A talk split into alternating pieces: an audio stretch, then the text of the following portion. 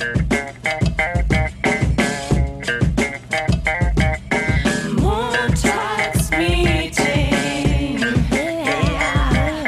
Dunja und Nessie. ZMDSUISDWDB. Style und kein Geld, Jobtitel Bingo, Berliner Duft, Wertschätzung, Couchgespräche, was geht, Alter, noch 51 Mal schlafen. Die Titel sind richtig gut. So. Das, liebe Freunde, war die Zusammenfassung aus dem äh, Jahr 2019 Montagsmeeting. Und, und 18. Und 18? Ja. Digga, wir haben schon echt fucking viele Folgen wir rausgeballert. Haben schon was auf dem Buckel und damit herzlich willkommen im heutigen Montagsmeeting. An diesem, ja, verregnen, der Herbst ist da, man kann es nicht mehr leugnen, man kann nicht mehr davor weglaufen, es ist affenkalt diese Momente, wenn du dann auf einmal merkst, okay, am Tag hat 16 Grad und abends, was ist das für ein Sound gewesen? Ähm, und abends hat es dann minus ein Grad. Das ja, ist schon sehr tricky. Vor allem, ich komme echt auch überhaupt nicht mehr klar. Immer Kopfweh, immer Halsweh, immer irgendwie halb krank, weil du halt nie weißt, einmal gehst du im T-Shirt raus, einmal gehst du in der Jacke raus, du bist immer falsch angezogen. Ich liebe den Herbst zum einen wegen Zwiebellook. Du kannst mehrere Sachen auf einmal anziehen und nicht immer dann so pro Stunde mehr und mehr entblößen.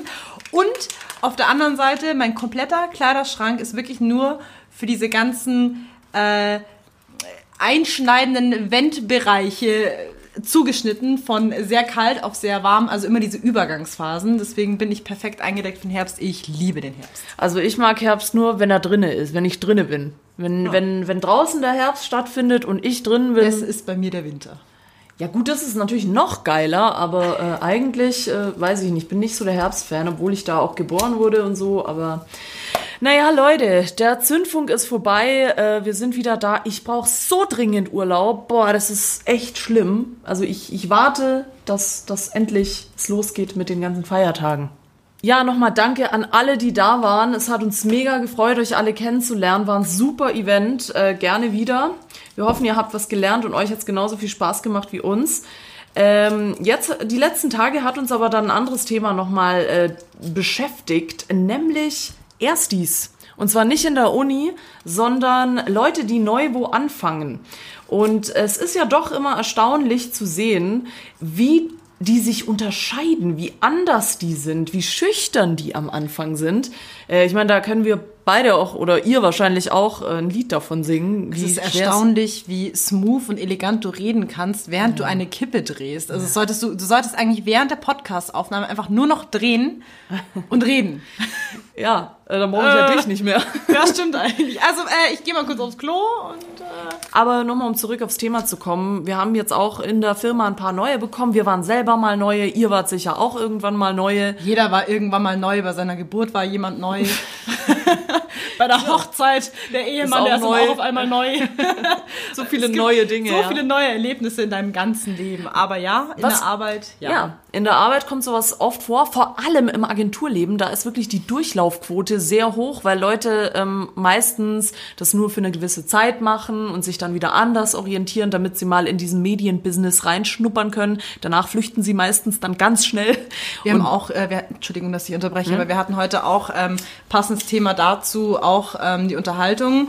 Das Durchschnitts Alter oder die Durchschnittsjahre, die man in einer Agentur absolviert, liegen so zwischen zwei und vier Jahre. Ja. So die zwei Jahre, das sind dann die Leute, die wirklich sagen, okay, es fuckt mich so krass ab, ich verpiss mich so schnell, dass alles vorbei ist. Und die Vierjährigen sagen dann so, ich die Vierjährigen, den, die Vierjährigen sagen dann, oh, ich gebe dir noch eine Chance, ich gebe dir noch eine Chance und dann nach vier Jahren geben sie auf. Und oder es gibt dann auch wirklich diesen ein Prozent der Alteingesessenen, die dann wirklich sagen, bei uns zum Beispiel in der Agentur ist es so, wenn du nach zehn Jahren, also zehn Jahre in dem Betrieb bist, dann bekommst du ein On-Top-Geschenk und dann sagen die Leute, geil, ich, ich nehme noch mal zehn. Ich, nee, nee, ich nehme das Geschenk und dann verpiss ich mich.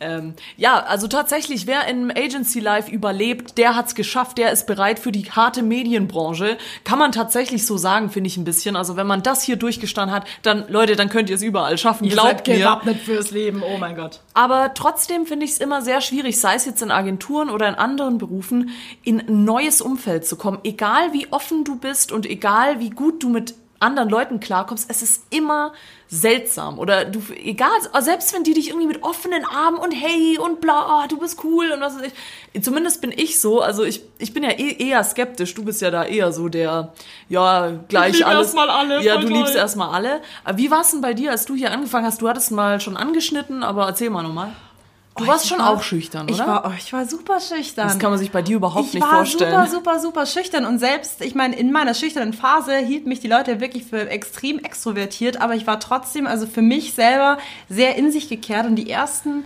zwei Monate waren für mich dann schon schwierig, weil ich gesagt habe, ich, ich finde hier keinen Halt. Vor allem, man kennt es, man hat irgendwie davon einen anderen Job, da ist man dann schon alt eingelebt, man kennt die Leute, man ist mit dem befreundet, so wie wir jetzt hier auch.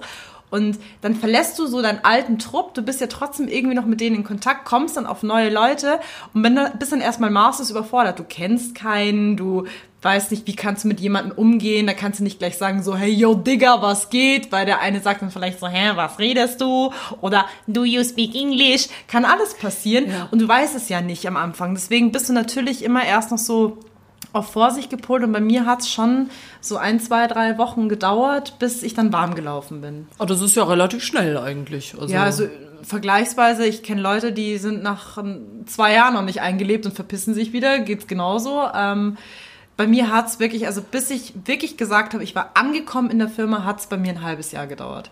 Wobei ja bei uns ja der Grundsatz war, nach einem Jahr bist du so offiziell angekommen. Bei mir ja. war es ein halbes.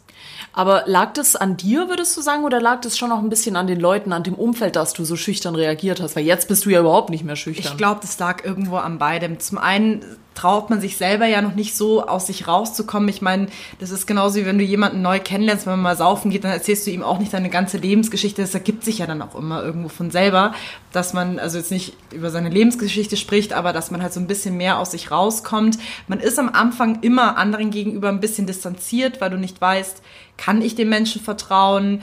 Ist der Mensch korrekt? Haben wir dieselbe Einstellung? Irgendwie einfach, kann man sich riechen oder kann man sich nicht riechen? Ich meine, das merkt man zwar schon immer öfters im, im ersten Moment so. Ich meine, habe ich ja auch schon mal erzählt, dich habe ich von Anfang an geliebt, aber trotz alledem war es jetzt noch nicht so diese intense Phase, die wir halt jetzt hatten in den ersten, in den ersten Wochen. Das ist normal. Und ich glaube, da, man, man braucht halt diese, ja, Einschnupperungsphase. Und bei manchen Leuten, also wenn man halt eher introvertiert ist, gehe ich mal davon aus, die haben es halt schwieriger, sich irgendwie zu integrieren, weil sie selber halt nicht so aus sich rauskommen, ein bisschen was erzählen, leben so in ihrer eigenen Blase. Und ich denke mal, Menschen, die halt sehr gerne mit anderen Leuten sozial interagieren und gerne auch mit anderen Leuten sprechen oder auch einfach mal auf dem Bier bleiben nach Feierabend. Ich glaube, denen fällt es einfach tendenziell leichter, Kontakte zu knüpfen oder mit den anderen Leuten einfach warm zu werden. Ja, das stimmt sicherlich. Oder dir ergeht's wie mir, als ich nämlich angefangen habe, in der Medienbranche zu arbeiten. Äh, ich war auch, also schüchtern würde ich jetzt nicht sagen, ich bin auch selten schüchtern, aber zurückhaltend bin ich oft mhm. und du weißt, ich bin echt null ein Socializer, also ich bin nicht so der Fan, äh, die ganze Zeit irgendwelche Leute kennenzulernen und immer über irgendwelche Sachen zu reden. Äh, ich bin dann immer eher ein bisschen distanziert am Anfang, aber bei mir war es halt so, ich wurde ja direkt in den in den Löwenkäfig geschmissen. Mhm. Also ich hatte wirklich gar keine Zeit, irgendwie da so, hm, und wer ist das und ähm, kann ich dem vertrauen oder nicht, sondern ich wurde direkt so die Klippe runtergestürzt, so, so, jetzt mach mal. Und dann musstest du quasi die ganze Zeit so dich mit Leuten irgendwie verständigen, integrieren, ausmachen und so weiter. Und dann kommt es irgendwie automatisch. Deswegen würde ich sogar behaupten, ich war rela auch relativ schnell drin, also nicht ein, zwei Wochen, es hat auch länger gedauert. Aber ähm, auf jeden Fall war ich auch äh, eher zurückhaltend.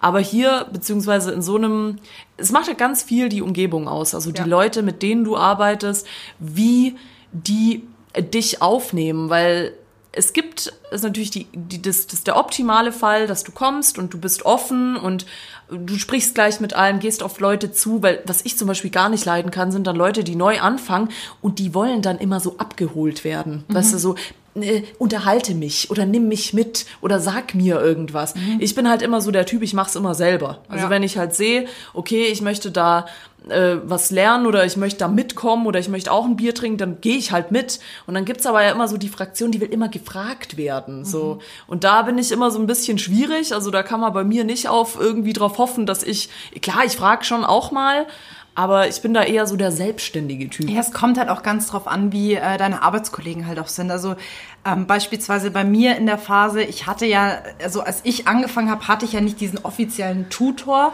Bei uns ist es ja so in der Firma, du bekommst ja dann eigentlich einen einen direkten Prakti-Papa so. oder einen Prakti-Mama oder halt einfach ja. irgendjemand, der auf dich aufpasst. Wir nennen die irgendwie Mama und Papa, so wie ein bisschen bei Stromberg, so der Papa, mhm. der regelt das.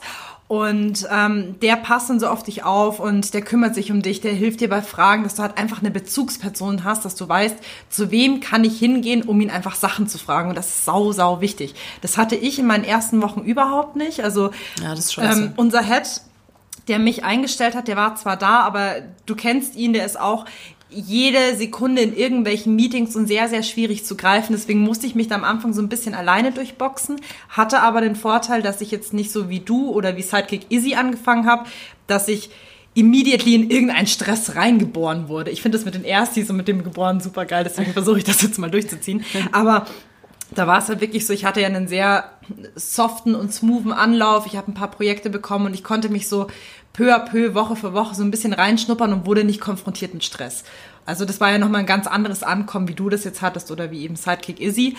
Aber ähm, meine Bezugsperson kam ja dann auch erst zwei, drei Wochen später und dann hat's eh funktioniert. Also das war ja bei uns die Jenny, also für mich war es damals die Jenny, die zwar auch nicht meine offizielle Mama war, aber die sich halt einfach um mich gekümmert hat, dass man gesagt hat, man ist offen und fragt die Person.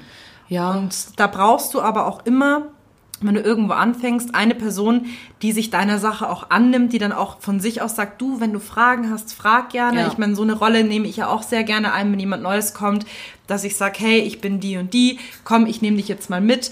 Ähm, einfach von mir aus, dass die Leute sich halt auch irgendwo sicher und abgeholt fühlen, weil ich kann es mir so gut vorstellen, wenn du einfach dann da bist und dich dann nicht traust zu fragen, muss ich da jetzt mit? Was ist das?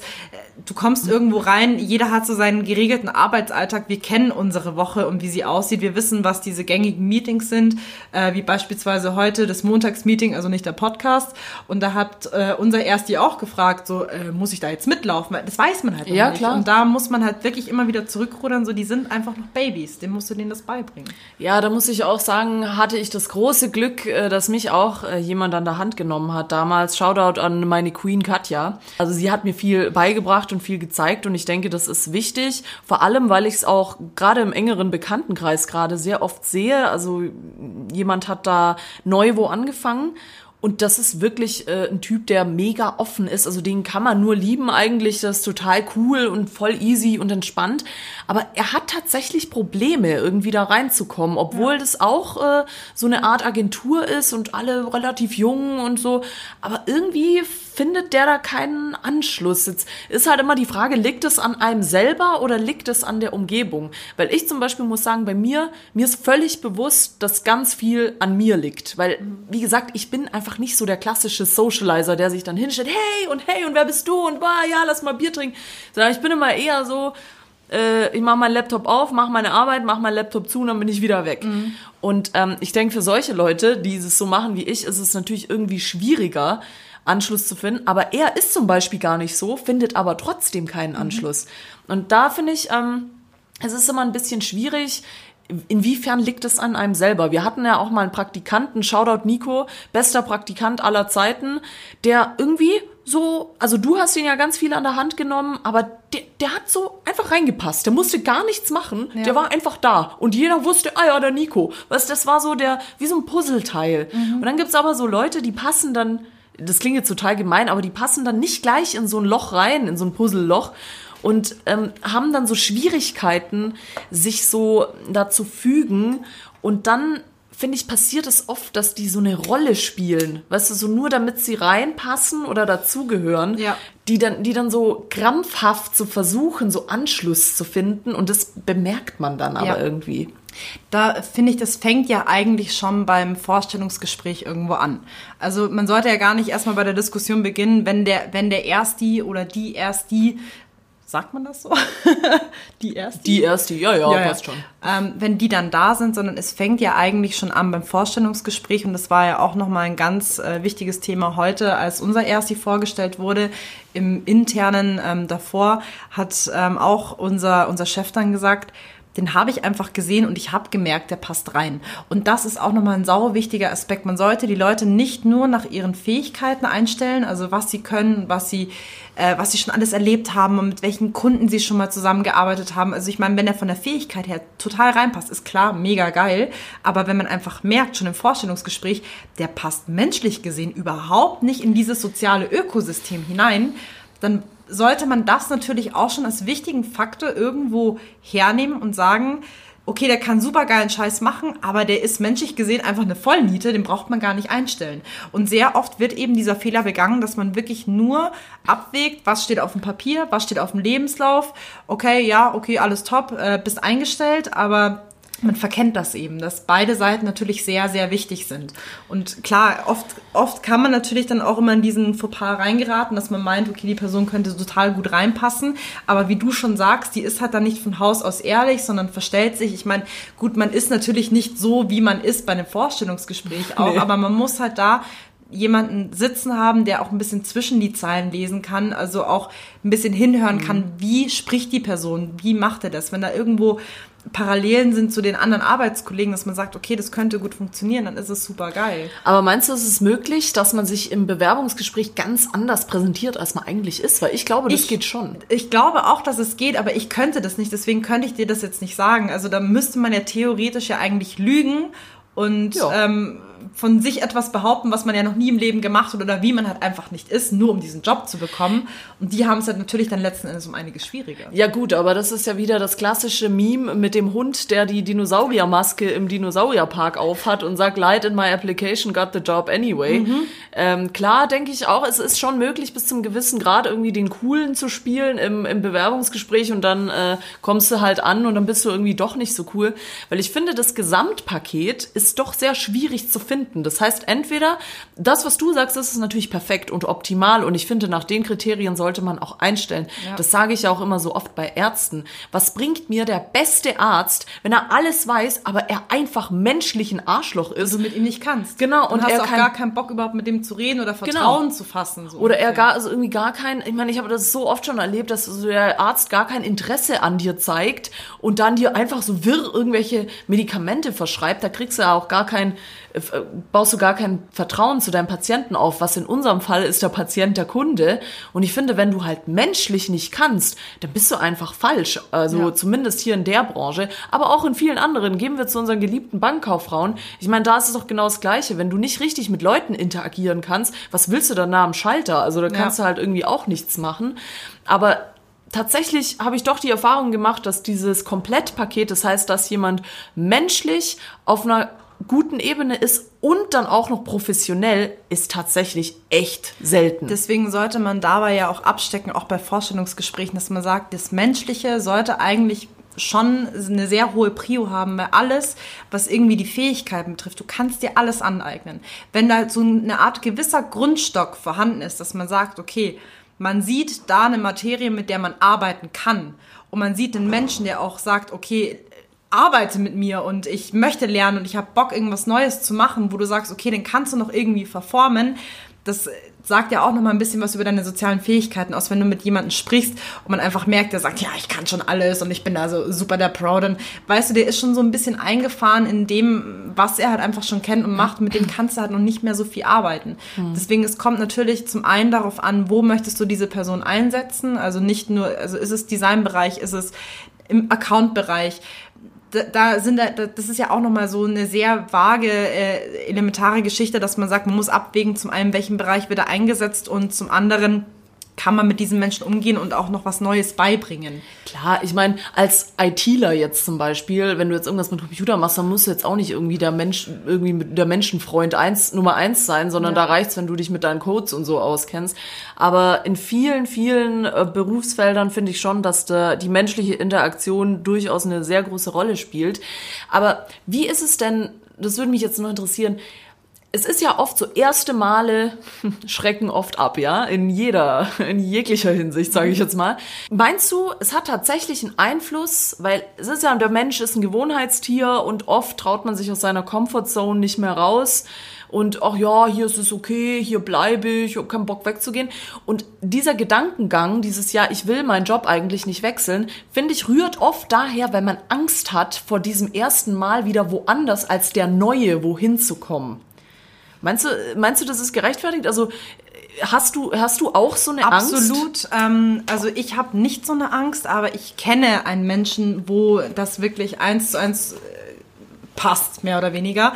Ja. Ähm, da war es wirklich so, der, der war einfach alt eingesessen in seinem Beruf, der hat eine sehr, sehr gute Position, verdient gutes Geld und der sagt sich dann auch, ich bin mir zu fein. Also er könnte viel mehr aus sich machen, aber er sagt, nö, ich bleib bei dem, was ich kenne und ähm, führt halt seinen Halligalli Highlife und sagt, er bleibt bei dem, was er halt kennt, so dieses Sprichwort Schuster bleibt bei deinen Leisten.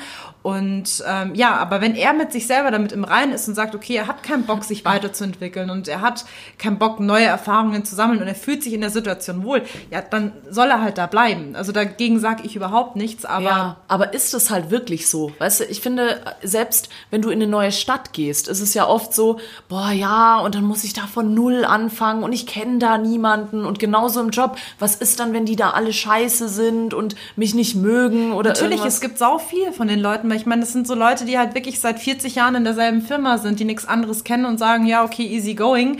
Ähm, die arbeiten da, keine Ahnung, nach der Schulzeit haben da ihre Ausbildung gemacht und dann hocken sie da in der Firma und machen ihre 30, 40 Jahre und die sind damit fein. Genauso wie es halt andere Menschen gibt, die sagen, sie suchen nach was Neuem, wo ich eher glaube, ja, da rührt schon oft die Angst einher, aber die sind natürlich gewillt, was Neues kennenzulernen und gehen diesen Schritt dann ein. Dass ja. sie dann sagen, klar hat man dann irgendwo die Angst, dass man dann so ein bisschen mit sich selber hadert. Man ist zum Beispiel in seinem Beruf, soll ich mir was Neues suchen? Ähm, macht es überhaupt Sinn? Ich denke mal, das ist so eine Konfliktfrage, die man sich selber dann öfter stellt, aber letzten Endes macht man ja, also wenn man sich solche Fragen stellt, dann ist man schon eher gewillt zu wechseln, als wenn man sich überhaupt gar keine Gedanken über dieses Thema macht. Fährst du dann auch so die Schiene? Also ich, ich bin ja totaler Verfechter von einem gesunden Arbeitsumfeld. Macht natürlich auch das neue Anfangen in einer Firma viel leichter.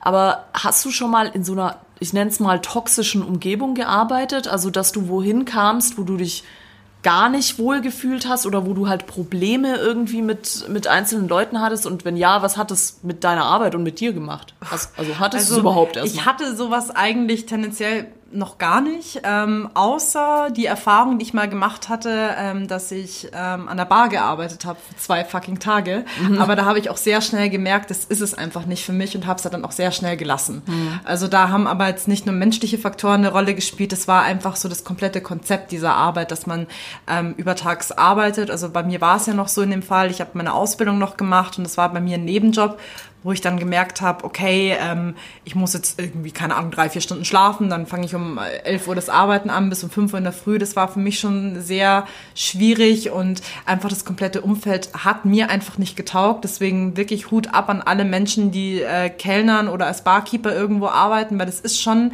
ein tougher Job so und dafür muss man auch geboren sein. Also das sag ich. Ja, das muss man wollen. Und da habe ich aber für mich selbst auch sehr schnell realisiert, dass das für mich einfach kein Job ist, den ich halt wirklich gerne mache ja. und habe dann auch gleich ähm, in dem nächsten Moment gesagt, so, nee, ist einfach nichts für mich. Also zweimal gemacht und dann wieder aufgegeben.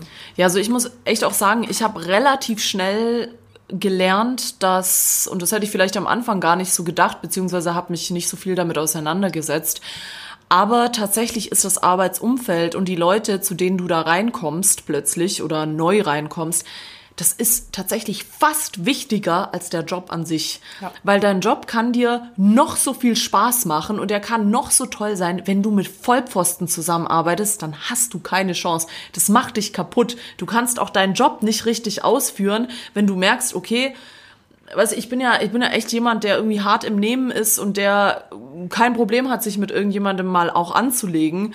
Aber wenn du halt merkst, dass du da permanent nicht durchkommst und irgendwie zwischen den 50 Leuten, mit denen du arbeitest, nur zwei dabei sind, wo du irgendwie sagst, ja gut, mit denen komme ich einigermaßen klar. Hey, das, das hat so einen krassen Einfluss auf deinen Job und da, da fängst du sogar an, dein, deine ganze Berufslaufbahn in Frage zu stellen. Und ich kann da nur als Tipp an draußen geben, Leute, wenn ihr merkt, dass, dass die Umgebung nicht stimmt und dass die euch unglücklich macht und ihr mit den Leuten einfach nicht klarkommt, das wird auch nicht besser.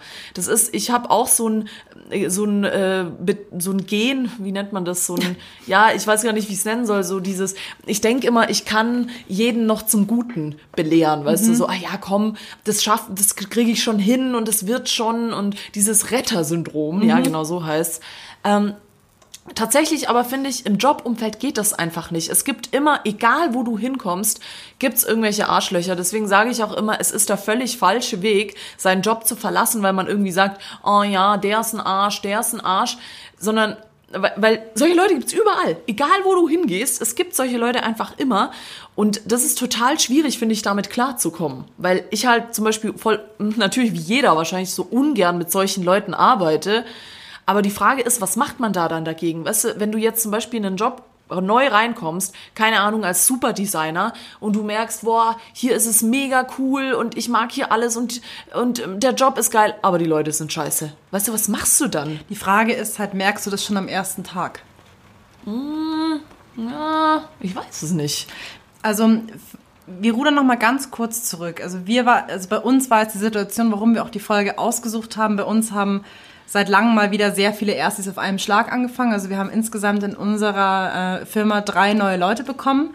Und ähm, du merkst halt gleich, wer wer ist. Genau, du merkst zum einen, also jetzt aus der Perspektive, wir haben die Erstis beobachtet, man merkt gleich, wer steht dir zur Nase und wer nicht. Das ist mir sehr stark aufgefallen. Das passt auch ganz gut jetzt zu deiner Frage irgendwo, dass man sagt, ähm, ich selber habe sehr oft auch die Erfahrung gemacht, Fehleinschätzungen, muss man zugeben, passiert auch sehr häufig, dass man ich höre schon auf mein Bauchgefühl, dass ich sage, okay, entweder der Typ steht mir zur Nase oder, oder die Frau oder einfach nicht. Aber trotz alledem versuche ich jedem Menschen natürlich irgendwo eine Chance, eine Chance zu geben ja, und zu sagen, okay, vielleicht war der erste Eindruck auch einfach falsch. Wie ja. gesagt, man kennt es, wenn jemand neu anfängt. Man ist erstmal nicht so, wie man halt auch wirklich ist. Man braucht natürlich seine Phase, um sich einzugewöhnen, um warm zu werden, um die Leute erstmal kennenzulernen. Und ähm, da war dann auch so die Geschichte, klar, ist dann diese Person für mich was Schlechtes oder nicht? Gebe ich der Person trotzdem Chancen? Und das ist eigentlich auch eine, eine gute Frage, die man jetzt eigentlich nochmal zu dir zurückspielen könnte. Wenn du einfach merkst, eine Person, die taugt dir von Anfang an nicht also ich hoffe, ich kann das jetzt nochmal genauso interpretieren, wie du es gerade gesagt hast. Aber wenn du merkst, so eine Person ist einfach nichts für dich, die Person, mit der kommst du nicht klar, steht dir nicht zur Nase, der gibst du ja trotz alledem ja auch Chancen, ja. um sich zu beweisen, um, um zu sagen, vielleicht war der erste Eindruck natürlich auch falsch. Absolut. Und wenn ja. diese Person dann versagt, naja, dann weißt du halt einfach, mit der Person kannst du nicht. Man versucht das Beste aus, äh, dem, aus der Arbeitssicht zu machen, oder? Ja, absolut. Ich finde auch, man kann sich da ruhig auf sein Bauchgefühl verlassen. Das hat meistens recht. Ich bin aber auch wirklich auch der Typ, äh, dass ich sage, ich gebe jedem eine Chance, auch wenn ich auf den ersten Blick sage, ja, puh, keine Ahnung, aber trotzdem versuche ich's ähm, es ist halt auch einfach so, du weißt halt auch nicht, was dahinter ist. Weißt, mhm. jede Person ist aus irgendeinem Grund so, wie sie ist. Deswegen ja. verurteile ich zum Beispiel auch niemanden. Jedes Verhalten hat irgendeinen Grund. Klar, manche sind halt einfach Arschlöcher, da kann man einfach nichts machen. Aber das merkst du dann relativ schnell und dann musst du halt entweder dich irgendwie damit arrangieren oder davor, dich davon entfernen. Ich, es gibt ich kann es nur aus meiner Perspektive schildern, als ich frisch angefangen habe. Ich meine, das ist jetzt auch schon wieder ein paar Donnerstage her. Aber so vom Feeling, da gab es natürlich am Anfang die Leute, wo ich gesagt habe, okay, mit denen verstehe ich mich super gut. Also es gab jetzt niemanden, wo ich gesagt habe, boah, die habe ich jetzt gesehen und mit der komme ich gar nicht klar. Mhm. Also das gab es bei mir nicht, aber es gab natürlich bei mir zwei, drei Parteien, wo ich gesagt habe, okay, diese Person ist für mich mega undurchsichtig, wo ich nicht einschätzen kann, wie ist diese Person wirklich. Also nicht, dass ich die Person nicht mögen würde, aber ich wusste von Anfang an nicht, wie ich mit dieser Person umgehen sollte. Mhm. Und dann, ähm, das, das struggle ich bis heute noch, auch mit Leuten, die schon lange gegangen sind, mit denen komme ich bis heute nicht klar. Die sieht man dann irgendwo auf der Straße, weil du einfach nicht weißt, wie gehe ich mit dieser Person Was um? Was ist das für ein Vibe? Ich, ja? Versuche ich jetzt so mein, mein Serious-Ich, wollen die nur mit einer fachlichen Ebene reden? Ähm, kann man mit denen auch privaten Joke machen? Ist es zu viel? Mhm. Ähm, kann man der Person überhaupt so vertrauen, dass man sagt, man redet mit der? Also da, da hat man diese gewisse Unsicherheit, wie gehe ich mit dieser anderen Person um? Mhm. Und ich muss auch sagen, dafür kenne ich kein Geheimrezept. Ich hadere damit bis heute dass ich dann wirklich so zwischen meinen Personas ein bisschen switche, weil die hat man, die hat natürlich jeder irgendwo, dass man sagt, rede ich mit der Person jetzt im Serious Talk oder sage ich so, yeah, Digga, was geht, wie war Wochenende? Da switcht man immer automatisch irgendwo um und da gibt's immer wieder Persönlichkeiten, wo ich einfach merke, hey, es funktioniert bis heute nicht. Ich habe da aber ein Geheimrezept dafür. Ja, dann hau raus. Nämlich immer du selbst sein. Das klingt jetzt total abgedroschen und total wie aus einem Poesiealbum, aber es ist tatsächlich so, wenn man man selbst ist, dann kann dir keiner was. Es ist, Ja. es ist einfach so, sei so, wie du bist, weil äh, du und ich haben ja auch äh, vielleicht ein paar Hörer, die uns schon länger kennen, die werden es wissen, wir haben einen speziellen Humor teilweise. Kommt auch immer nicht, nicht so gut an. Äh, Freunde aus meinem engeren Kreis sagen auch immer, ich schaff's immer irgendwie das Gespräch auf Schwänze zu lenken, also irgendwelche Schwanzwitze und was weiß ich. Ja, find, Hast du aber im Podcast noch nicht so oft gebracht. Nö, finden, finden aber auch nicht alle so cool. Also ich bin, ich kann das nur mit Leuten machen, die mich wirklich gut kennen. Weil wenn ich dann zu jemandem hinkomme und ich bin halt da total offen und sag so, keine Ahnung, Penis, Penis. bla bla, ja. Und dann wirst du halt erstmal scheiße angeguckt von vielen Leuten. Das muss dir egal sein. Schreibt gerne in die Kommentare, wenn ihr mehr Peniswitze hören wollt. Okay, weiter im Programm. Ähm, es, es ist einfach so, ja, wie ich es gerade gesagt habe, wenn du du selbst bist, dann kann dir keiner was. Und wenn es jemandem passt, cool. Wenn es jemandem nicht passt, sein Scheißproblem. Das ist tatsächlich das Geheimrezept da. Und das ist auch tatsächlich, was nicht so gut ankommt. Ja. Deswegen verstellen sich so viele Leute so oft so, hm, ja, was, was kann ich jetzt tun, damit der oder die mich mag? Und das ist genau der falsche Weg. Es soll dir nämlich scheißegal sein, ob der dich mag oder nicht. Sei einfach so, wie du bist, weil das kommt eh irgendwann raus. Oder irgendwann hast du Burnout, weil du gar nicht mehr weißt, okay, äh, was muss ich jetzt, wie, wer bin ich jetzt und was mache ich jetzt und mit wem rede ich jetzt wie? Einfach immer zu jedem gleich sein. Kommt nicht immer gut an, kann ich aus Erfahrung berichten. Aber ganz ehrlich, das ist, es ist einfach egal. Ja. Es ist wurscht. Und das ist jetzt zum Beispiel mein, Ge das ist gar kein Geheimrezept, aber ich weiß, dass es Menschen sehr schwierig fällt, sie selbst zu sein. Vor allem, wenn sie dann irgendwie auf Leute treffen, die sie irgendwie bewundern oder die ihnen über, überlegen, nicht überlegen sind, aber die drüber stehen, die eine höhere, höhere Ebene haben.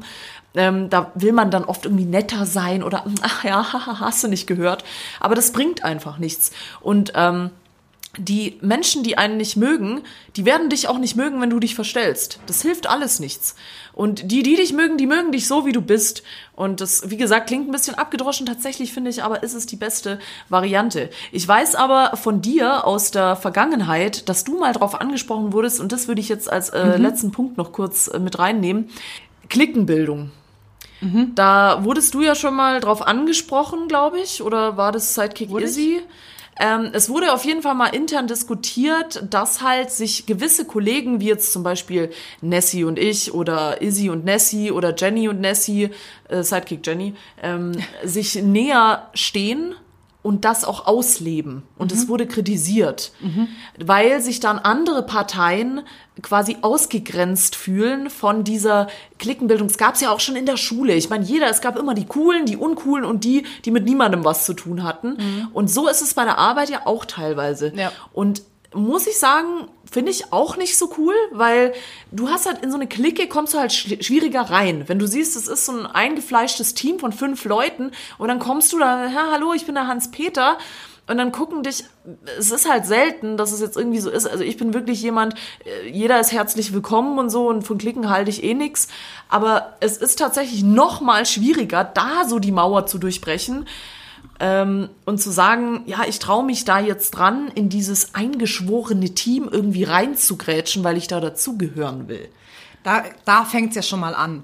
Also ich weiß auf jeden Fall, worauf du hinaus möchtest. Ähm, klar, ich glaube, das existiert in jeder Firma, dass natürlich gibt es diese Klickenbildungen Ja. überall. Da, da sagt man, auf der einen Seite sind die Quarkesser, die halt jeden Mittags, äh, jede Mittagspause ihre 10 Kilo Quark fressen. Ja. Die andere ist die Raucherfraktion, die andere ist die Säuferfraktion und die andere sind die Überstundenfraktion. Also es gibt's natürlich irgendwo Und du überall. bist alle. Ich bin alle außer Quark.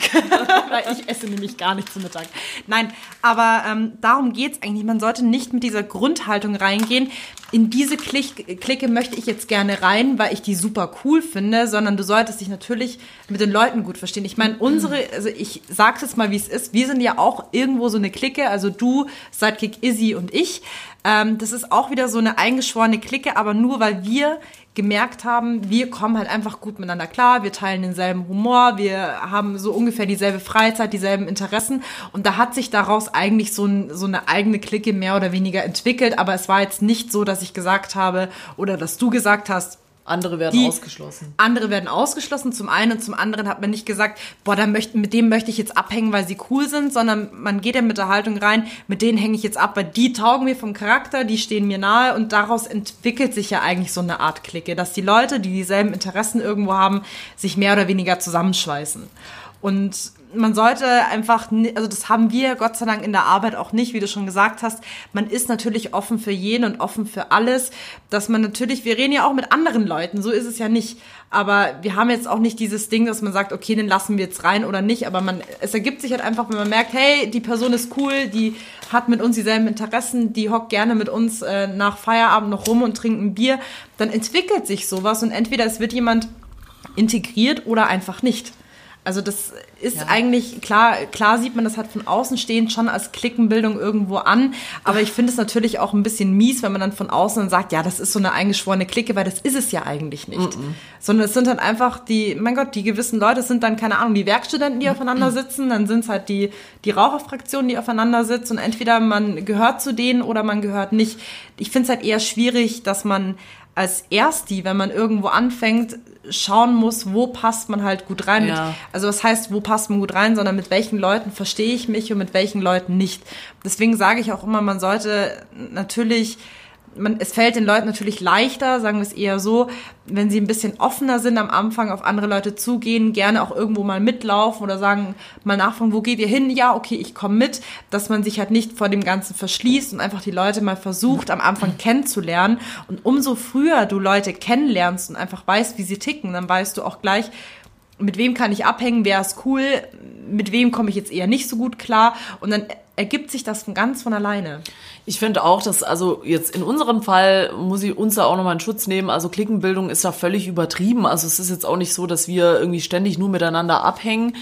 Aber wie du sagst, für es ist halt manchmal schwierig, dass die Sichtweise von Außenstehenden da ähm, sich anzueignen, weil wie du sagst, es halt von draußen vielleicht schon öfter so rüberkommt, so oh okay, die gehören zusammen, weißt du so und da lieber nicht äh, hingehen oder mh, hm, da wird's schwierig. Aber es ist eigentlich gar nicht Davor so. sollte man sich halt nicht verschließen, weil jeder Mensch, der irgendwie von außen eine Clique beobachtet, ist ja auch zeitgleich in einer anderen Clique irgendwo drin. Ja. Also es ist ja selten der Fall, dass du irgendwo in einer Firma bist, ähm, dass du sagst, du hast keine Bezugsperson, niemanden, mit dem du reden mhm. kannst.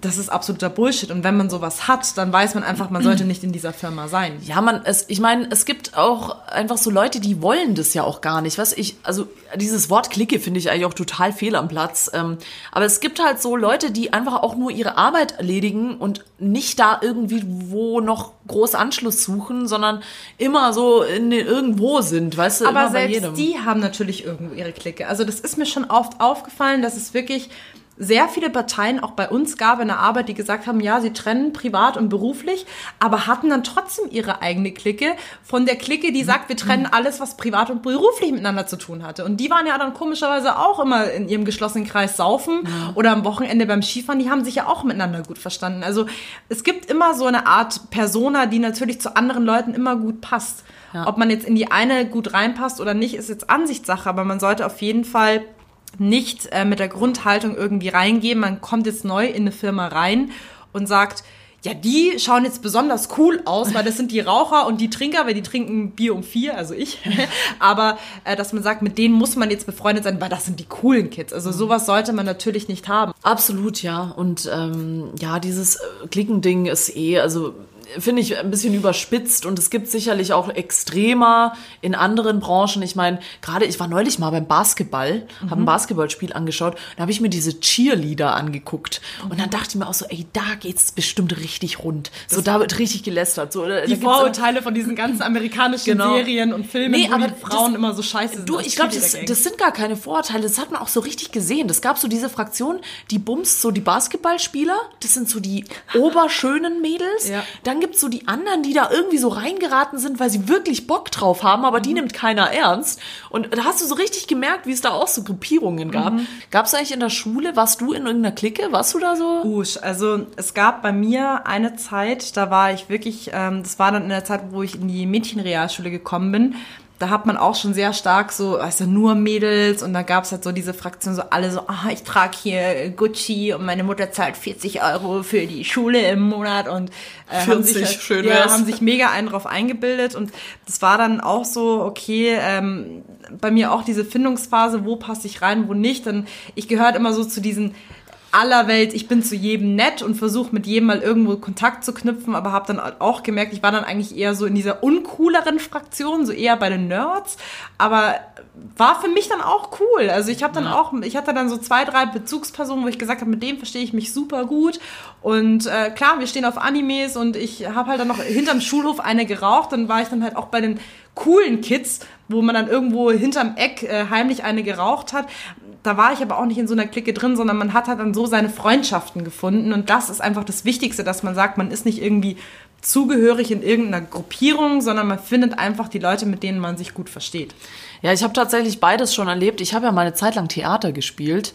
Äh, ganz, ganz früher, das ist schon lange her. Uh, Ähm, das äh, grabst du jetzt aber ordentlich aus der Ja, Vergangenheitskiste, sagen wir Ja, das war aber da tatsächlich so. Ich kann euch sagen, das Theaterbusiness ist auch ein sehr hartes Business. Allgemein das Schauspielbusiness, weil ich auch mal eine Zeit lang überlegt hatte, Schauspiel zu studieren und habe dann eine Zeit lang Theater gespielt. Und da war es tatsächlich so, da war ich auch mit mir selber noch nicht so weit wie jetzt. Aber da gab's richtig krasse Klicken. Also da gab's wirklich so die Obercoolen, die auch immer die Hauptrollen abgestaubt haben. Und egal, ob die gut gespielt haben oder nicht, das waren die Coolen, die haben einfach alle Rollen gekriegt. Und dann gab's immer so die, naja, die, weißt du, so die Normalos, die haben immer so die Statistenrollen gekriegt und so. Und ich wollte da ums Verrecken zu diesen Hauptdarstellern gehören und habe mich da auch durchgeboxt und hab's da auch hingeschafft. Aber als ich da ankam und gesehen habe, was für eingebildete Leute das sind und was für linke Menschen das sind, da habe ich mir echt gedacht, boah, krass, ähm, der Schein trügt, weißt du, es sieht Ja. jetzt aus so, boah, krass, die sind so voll cool und die können so voll viel und dann kommst du da hin und denkst dir so, scheiße, was ist das denn? Und äh, so habe ich es relativ früh schon mitbekommen, dass es nichts bringt, sich da an irgendwelche in Anführungszeichen coolen zu halten, sondern einfach da, wo man sich wohlfühlt. Und Richtig. weiter habe ich es dann auch so gemacht wie du, auch in der Schule. Ich habe da nie irgendwo dazugehört. Ich war überall so ein bisschen, aber eigentlich war ich immer so in meinem eigenen Ding drin. Und ähm, finde ich auch allgemein fürs Leben und für die Arbeit sehr äh, einen guten Fazit zum Ende dieser Folge, dass man einfach sagt, orientier dich nicht an anderen, sondern sei halt einfach so, wie du bist und such dir nur die aus, die irgendwie zu dir passen. Egal, wo sie dazugehören oder ob das irgendwelche mega coolen oder mega uncoolen oder irgendwelche Freaks oder irgendwelche Nerds sind. Egal, wenn du dich mit denen verstehst, ist doch cool. Also ich schließe mich jetzt deinem Fazit mal an und sage, ja, ich gebe dir recht, weil da sieht man ja dann auch, wenn man sagt, man möchte einfach nur zu irgendeiner Gruppierung gehören, ähm, wenn du selber merkst, du verstellst dich, um da reinzupassen, dann ist es einfach nicht das Wahre. Deswegen, ja, ich gebe dir absolut recht. Gib dich mit dem Menschen ab, wo du auch sagst, okay, die teilen dieselben Interessen, mit denen verstehe ich mich gut von Haus aus, egal ob sie jetzt in irgendeiner Gruppierung sind oder nicht, definitiv ja. Ich habe jetzt noch ein Fazit an alle Erstis, die gerade zuhören und ähm, an alle. Leute, die irgendwo neu anfangen. Ich sage euch eins, die ersten Wochen und die ersten Monate sind natürlich immer schwer. Egal, ob du jetzt extrovertiert bist, so wie ich einer bin, oder auch Leute, die introvertiert sind, man braucht einfach seine Eingewöhnungsphase. Man muss einfach einem die Zeit geben, ähm, reinzufinden, um zu sagen, ich muss die Leute kennenlernen und wirklich jeder Mensch, der lange in einer Firma weiß, jeder sieht dich auch genauso an. Jeder hat natürlich dieses Verständnis, um zu sagen, der braucht erstmal seine Zeit, um reinzukommen. Auch wenn es jetzt nicht so nach außen getragen wird, aber jeder hat natürlich noch irgendwo dieses Kükenschema, das er über einen legt, dass er sagt, der ist noch neu, mit denen geht man noch mal sanfter um. Klar gibt es natürlich vielleicht auch Ausnahmefälle von irgendwelchen Unternehmen, die sagen, okay, hau drauf Methode wie bei dir, hier 10.000 Pitches, jetzt mach mal, fahr mal mit dem Chef nach, keine Ahnung, Kroatien. 10.000 Bitches. Ja, genau.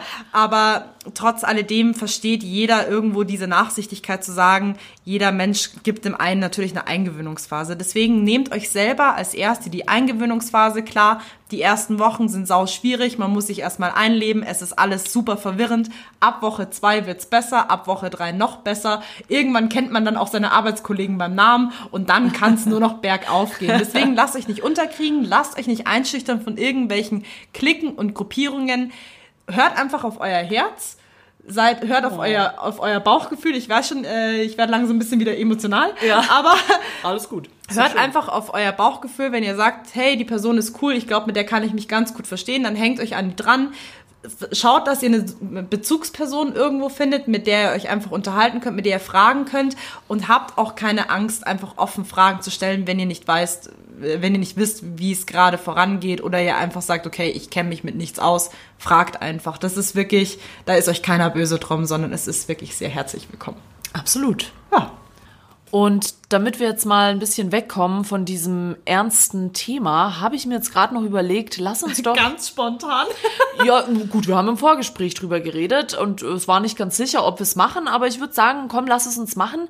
Nämlich äh, die Top 3 der ersten Male, die uns unangenehm waren, wo wir irgendwo was neu gemacht haben oder neu hinkamen oder neu gelernt haben oder einfach erste Male, die für uns sehr schwierig waren, irgendwo reinzukommen.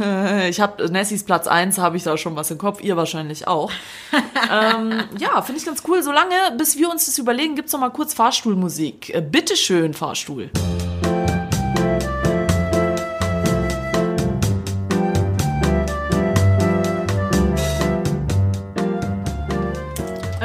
Bereit. Bist du auch bereit? Ich bin auch ready. Dann fangen wir an mit den Top 3 der ersten Male, die uns unangenehm waren. Nessie, fang mal an. Dein Platz 3. Jetzt muss ich anfangen.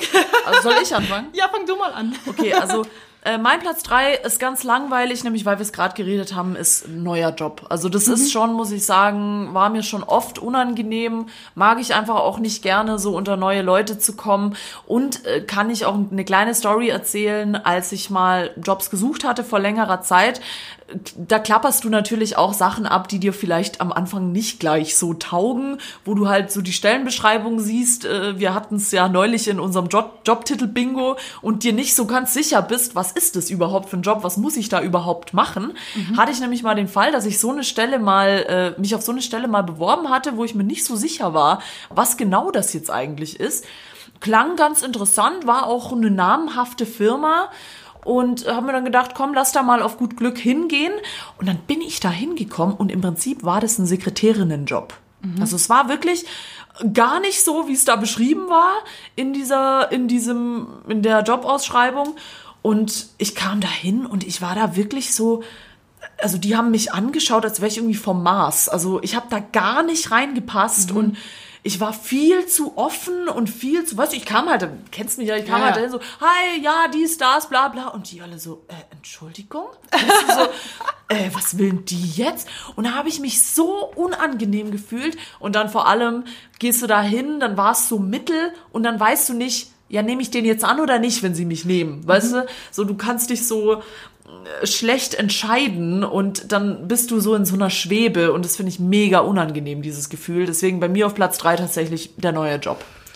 Also mein Platz drei von meinen ersten Malen war mein erstes zweites Date mit meinem Freund. Dein erstes zweites Date, okay. Ist jetzt ein bisschen kompliziert. Äh, kurze Hintergrundgeschichte war, eigentlich unser erstes Date war ja kein richtiges Date. Es war ja offiziell so eine obligatorische Verabredung, ich bin gerade in der City, hasse Bock, irgendwo essen zu gehen. Das habe ich ja persönlich nicht als Date angesehen. Und es war keine unangenehme Erfahrung, aber ich war so unfassbar aufgeregt. Also man hatte eben schon diesen Vibe, so man hat sich mega gut miteinander verstanden, aber ich bin dann mit den Öffentlichen auch, ich glaube, ja, ich bin mit dem Öffentlichen zu ihm gefahren und ich war so aufgeregt. Also diese, dieses diese gleich erste, zu Hause getroffen. Ja, ja, gleich ah, bei ja. ihm zu Hause getroffen. Man hat sich dann verabredet, weil wir beide waren super erkältet. Wir wussten, okay, wir sind beide für nichts zu gebrauchen. Ich die Erkältung des Jahrtausends, er ungefähr auch. Das zweite, erste Date ist ja sehr gut geendet, weil sonst wären wir jetzt nicht zusammen. Aber das war für mich schon ähm, eine sehr aufregende Phase, weil ich auch wusste, okay, wenn das jetzt gut läuft, dann ändert sich so einiges im Leben. Und ich denke mal, wenn du vor solchen ähm, Herausforderungen oder vor solchen Momenten in deinem Leben stehst, wo du weißt, okay, dieser Abend oder dieser Tag kann dein Leben komplett verändern, das, mhm. das macht schon sehr viel mit einem. Und das, das war bei mir genau dieser Moment. Ähm, bei mir auf Platz zwei ist tatsächlich äh, Rauchen. Ah. Also das erste Mal Rauchen war für mich schon sehr unangenehm, muss ich sagen. Hat sich äh, damals, 2009 oder so, keine Ahnung, Ähm, ich muss auch dazu sagen, ich habe damals wegen jemandem angefangen zu rauchen. Apropos Clip Klicken. Da äh, gab es nämlich jemanden damals, als ich nur klein war, den ich ganz gut fand. Und der hat auch geraucht. Und dann habe ich angefangen zu rauchen. Ich habe mich so schlecht gefühlt, weil das dann so, ja, du wolltest halt auch irgendwie dazugehören und den beeindrucken mit dem Rauchen, ja, mhm. wie es halt so ist, wie beim, hm, ich will jemandem gefallen, ich fange an zu rauchen. Aber das war mir so unangenehm, weil ich wollte eigentlich gar nicht rauchen. Das ist ja bei mir heute noch so. Ich will eigentlich gar nicht rauchen. Ich weiß gar nicht, warum ich es überhaupt mache. Und ähm, äh, das war dann so, weißt mit den Eltern, so dieses Verstecken, ja. dann riecht man so nach Rauch und man fühlt sich so ertappt und so schlecht und so, oh Gott, warum mache ich das jetzt? Und, und dann gehst du irgendwie raus und dann rauchst du wieder und dann ist dir ja scheiße. Ja. Und dann machst du es lang genug und dann juckt's keinen mehr und außer deine Lunge.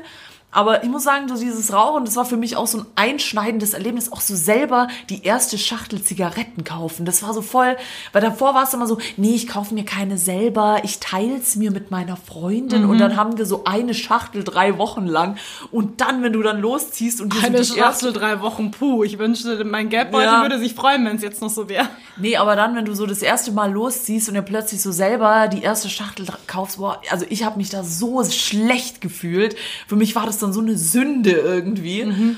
Und fand ich, fand ich nicht geil. War nicht, war nicht geil, dieses Rauchen anzufangen. Uh, ja, und ich hoffe auch, ich höre es bald auf.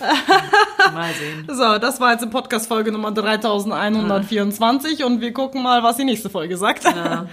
mein Platz zwei ist dein Platz drei und zwar mein erster Tag in einer Agentur. Mhm. Ich war maßlos überfordert. Ja. Also ich war ja schon so aufgeregt beim Vorstellungsgespräch. Man wird ja wirklich, also man, ich komme ja aus einem normalen, internen, kleinen Unternehmen eigentlich, die ja nur in-house produziert haben und dann das erste Mal Agentur, also so dieser erste offizielle Arbeitsalltag du fängst da an mit so ganz vielen anderen Leuten, die auch das erste Mal da sind und dann bist du erstmal maßlos überfordert, redest mit 500 Leuten, die du dann nie wieder siehst, weil sie dann irgendwo anders anfangen. Ja. Du kommst mit ganz vielen neuen Sachen in Berührung im Agenturalltag. Das ist nochmal eine komplett andere Hausnummer. Also das war für mich so die nicht unangenehmste, aber sehr äh, verwirrende erste Phase, die ich in meinem Leben absolviert hatte, wo ich gesagt habe, okay, in so einem großen Ökosystem erstmal sich zurechtzufinden, das war schon mal eine Hausnummer für sich und wie ich es vorhin schon erwähnt hatte, es hat bei mir auch lange gedauert, bis ich mich endlich mal eingelebt habe. Deswegen ist das mein Platz Nummer zwei. Okay. Und mein Platz eins hat äh, tatsächlich auch was mit Arbeitsamt zu tun. Mit Arbeitsamt, jetzt habe ich es verraten. Spoiler! Kennt, kennt ihr den Witz mit der Blondine, wie sie staubsaugt in der Wüste? Äh. Nein, also ich habe es jetzt schon gespoilert. Mein Platz eins der äh, drei unangenehmsten ersten Male ist der erste Besuch beim Arbeitsamt. Mhm. Also das ist tatsächlich, muss ich sagen, was sehr, sehr unangenehmes. Ich glaube, wenn man es mal erlebt hat, dann ist es gar nicht mehr so schlimm die folgenden Male. Gerade so als freier Mitarbeiter und so muss man das ja öfter machen, dass man zum Arbeitsamt geht.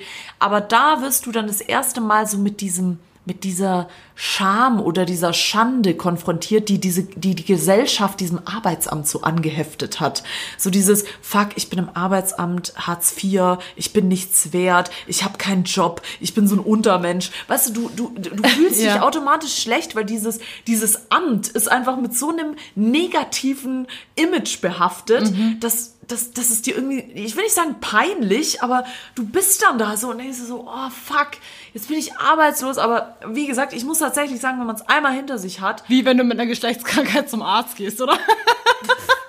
ja, toller Vergleich.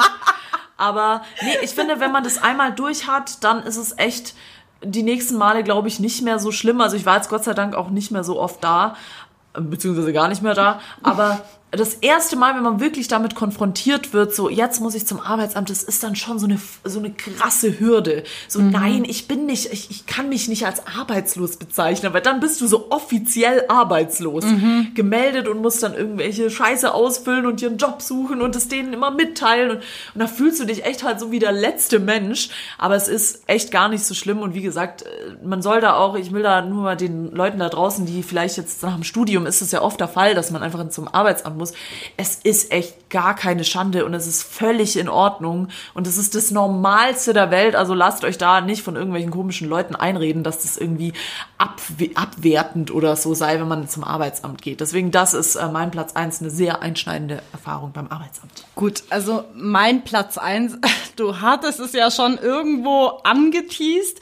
Ich habe jetzt auch wirklich die ganze Zeit versucht, ein anderes Thema zu finden für meinen Platz eins, aber ich finde einfach keinen. Deswegen mein Platz Nummer eins ist mein erstes Mal. Kein Sex-Podcast, kein Sex-Podcast, nein, nein, nein. Nein, ich versuche das jetzt auch wirklich auf einer sehr neutralen Ebene zu dokumentieren oder zu kommentieren. Aber mein erstes Mal, also wirklich, ich meine, ich spreche, glaube ich, da äh, viele Menschen auch an. Wie oft hat man davor irgendwas ergoogelt, ersucht, irgendwie nimmt man da ein Kondom, was muss man da hernehmen? Also Nee. wirklich, da, da muss man so viel vorbereiten und dann auch wirklich dieses, so man trifft sich, also bei mir war ja wirklich mein erstes Mal, so man trifft sich jetzt wirklich, um das erste Mal zu haben. Also das Gott, war ja das ist ja wirklich, schrecklich, das war, also mein erstes Mal war wirklich super, super, super mega schrecklich. Aber das war genau so dieses Klischee durchdeklarierte, ähm, man kauft dann, man, da fängt es ja schon an, man geht dann noch zum damaligen Schlecker und kauft sich so eine Packung Billy Boy Kondome. Und da fühlt man sich ja natürlich schon so ertappt mit dem Alter von fucking 14 Jahren. Ja, ich habe meine Jungfräulichkeit mit 14 Jahren verloren. Du weißt, dass Deutschland das jetzt weiß, vermutlich. Das ist in Ordnung. Aber ich stand da, ich habe mich äh, so peinlich berührt gefühlt mit dieser Packung Kondome, habe noch irgendwie so andere Sachen gekauft, dass es so irgendwie der Masse untergeht. Hat natürlich nicht funktioniert. Pack Binden und Kondome. Oh Scheiße, es hat nicht Und gleich noch drei Schwangerschaftstests. Ja, also ähm, das war natürlich ein sehr peinlicher Moment für mich. Also da fing es ja dann schon mal an.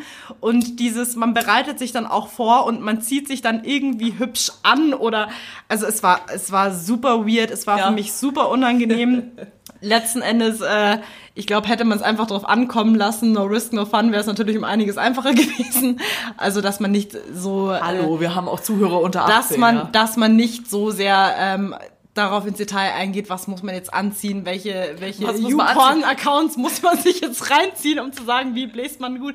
Nein, aber es, waren, oh es war für mich also wirklich also diese äh, Vorbereitungszeit mit diesem Erlebnis, was äh, eigentlich so eine Art enttäuschendes Erlebnis war, man sagt, es ist halt einfach das fucking erste Mal, es ist nie besonders bei niemandem, weil wenn man Teenager ist, nein, das funktioniert einfach nicht. Ja gut, ich meine, mit 14 ist jetzt auch nicht optimal, würde ich an der Stelle mal sagen. Aber gut. Immer noch besser als mit neun oder zwölf. Also.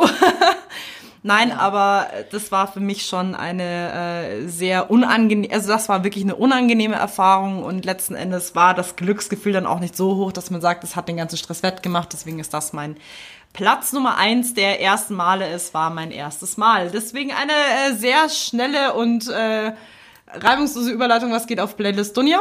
Äh, auf Playlist Dunja gibt's auch ein erstes Mal, nämlich von Denju. Ich, ich weiß nicht, ob man es so ausspricht, oder Denju. Also wenn man zwei Buchstaben tauscht, dann ist es mein Name. Aber auf Playlist Dunja gibt's Denju, Teasy und Crow mit Tag und Nacht.